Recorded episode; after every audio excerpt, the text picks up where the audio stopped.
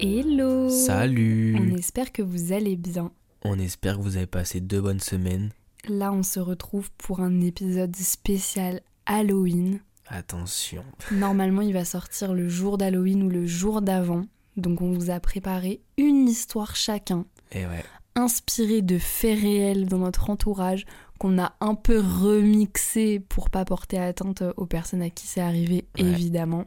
On va pas balancer les blazes. Non, mais là, on vous a préparé des histoires qui font très peur. Et il faut bien comprendre que c'est vraiment arrivé. Ouais. Genre c'est pas inventé. On a changé quelques détails, mais c'est des faits réels. Attention à vous. Qui commence Euh... Bah ouais, je suis un peu malade donc je vais commencer comme ça après. Allez. voilà. Comme ça, tu vas te coucher après. C'est ça, après je vais dormir. Allez, vas-y. Alors, donc moi dans mon histoire, c'est un groupe de copines qui part en soirée en boîte de nuit euh, à Lyon. Donc euh, c'est un petit groupe de 5 personnes. Voilà, la soirée elle se passe tranquillement, tout le monde s'amuse, tout le monde rigole, machin. Et en fait, euh, bah, vers la fin de la soirée, il manque une copine. Donc là c'est bizarre. Donc tout le monde commence à paniquer, il, la- elle la cherche de partout, ça appelle, ça envoie des messages, il n'y a rien, il n'y a pas de réponse, ni de localisation.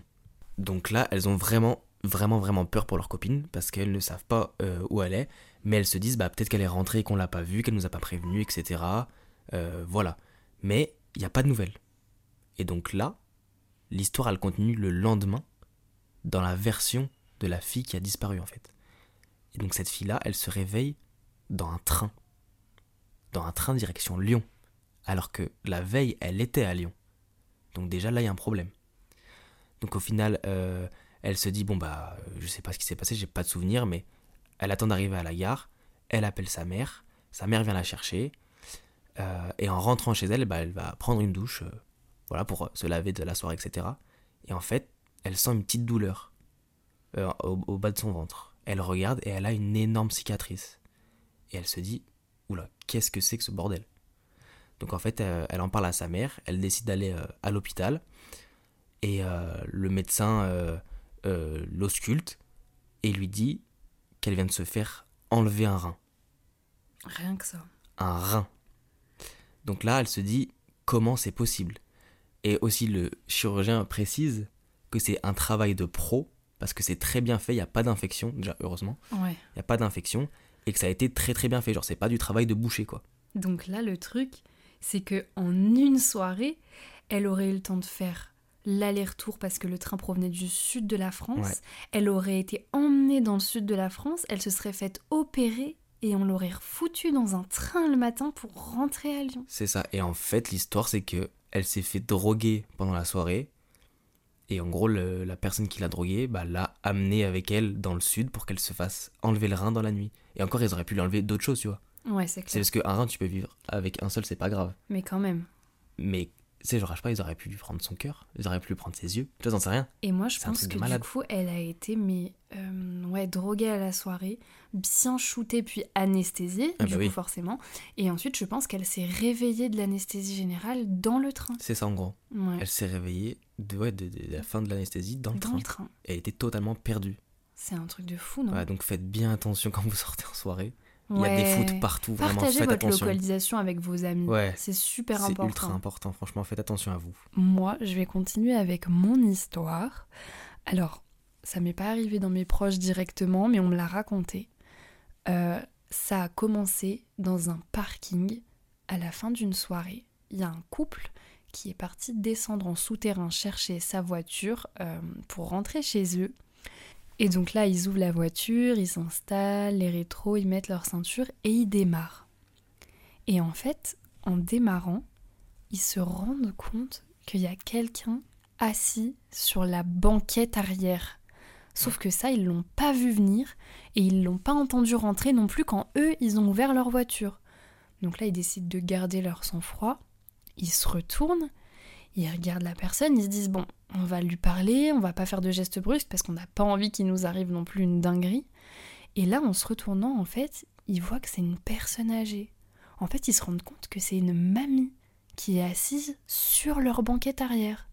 Donc ils commencent un peu à lui parler, mais la mamie elle débloque, elle marmonne, euh, elle parle pas clairement, donc ils comprennent pas tellement bien ce qu'elle dit, mais ils comprennent qu'elle va pas bien. Et il se trouve que euh, la fille dans le couple euh, travaille dans le corps médical et elle se dit on va pas prendre de risques, on va l'emmener à l'hôpital parce que déjà euh, elle doit complètement débloquer si elle rentre dans la voiture des gens comme ça, puis elle a l'air de se sentir pas bien.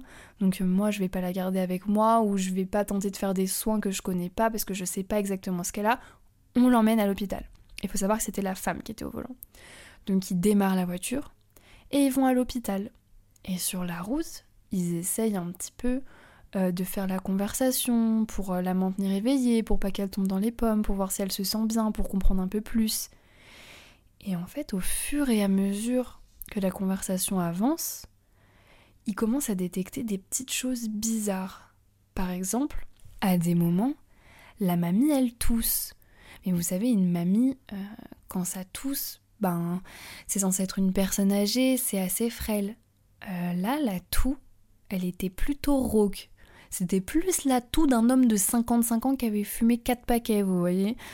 Donc euh, là, on commence à se poser un peu des questions, mais toujours un sang-froid, parce qu'il faut pas avoir de gestes brusques, on sait pas en fait finalement qui y a sur la banquette arrière. Et l'homme, j'avais oublié de le préciser, mais il était monté à l'arrière avec la mamie, pour s'assurer que tout aille bien.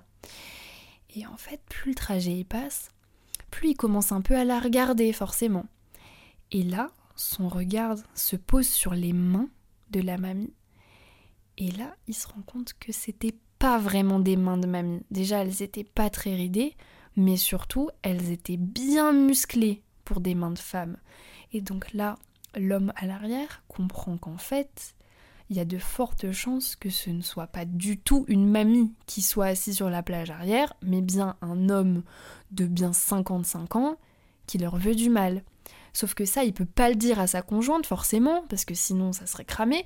Donc tout le monde garde son sang-froid, tout le monde a des soupçons, l'ambiance est pesante, mais personne peut rien dire. Et donc il roule jusqu'à l'hôpital et il décide de déposer la mamie et de partir sans poser de questions. Et ils auront jamais su qui y avait vraiment ce soir-là sur leur banquette arrière. C'est pas une histoire de malade quand même. Ça fait peur. hein. C'est quoi ton dos. hypothèse toi? Moi, je pense que c'était un fou qui s'est déguisé et qui a voulu, euh, bah, euh, kidnapper ou on sait pas ce qu'il voulait faire en vrai. euh, Ouais. la personne, sauf que je pense qu'il s'attendait pas à ce qu'il soit deux. Tu penses qu'il pensait qu'il y avait que la femme? Ouais, je pense. Ouais. Moi, je me dis peut-être que la femme, elle est arrivée toute seule et que du coup, il l'a repérée et qu'elle a rejoint son copain, je sais pas moi, au restaurant. Ouais. Et que du coup, le fou, il a attendu qu'elle revienne, sauf Mhm. que pas de chance, elle est revenue avec son copain, avec son copain, pardon. Et du coup, bah, le mec a décidé de pas passer à l'action, quoi. Je pense que c'est ça. Et du coup, il faut être un détraqué pour se déguiser en vieille mamie et. Ah ouais. Monter Mais dans la morale de de l'histoire, regardez quand vous montez dans votre voiture que personne monte en même temps que vous. Ou quand vous fermez votre voiture, faites attention. Mais vous savez que depuis cette histoire, euh, Lo, genre, elle a toujours peur qu'il y ait quelqu'un derrière. Ah ouais, des- mais je check mon rétro intérieur là, et à chaque fois je me dis, oh, si je vois une tête à l'arrière, je fais une syncope. bon bah, en tout cas, c'était nos deux petites anecdotes d'Halloween, On espère qu'elles vous ont plu. et que vous avez eu peur, comme nous quand on nous les a racontées. Et on vous souhaite un joyeux Halloween. ciao. ciao. ciao.